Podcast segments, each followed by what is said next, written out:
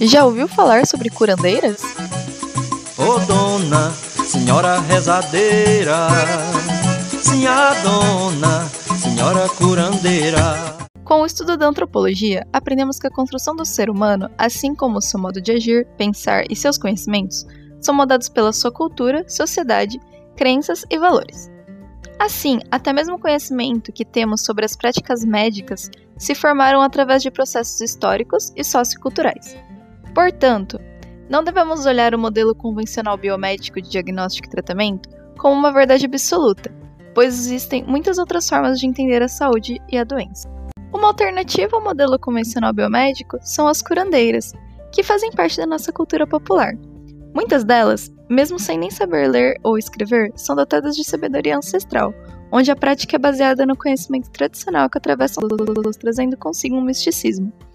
Elas utilizam receitas de plantas medicinais, usam as mãos que curam, contando com o poder das palavras e, acima de tudo, com a força da fé.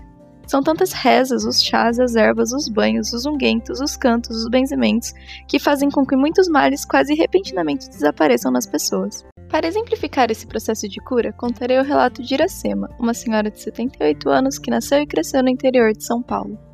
Ela nos conta que seu primogênito estava doente demais, mal tinha forças para levantar da cama, não conseguia se alimentar e sua pele se apresentava amarelada. Conta que procurou atendimento três vezes no modelo biomédico, e mesmo com os tratamentos indicados, não havia melhora do quadro. Assim, por indicação de uma conhecida, foi até uma curandeira que morava próximo. Como sempre foi uma mulher de fé, viu nessa curandeira a esperança para a cura de seu filho.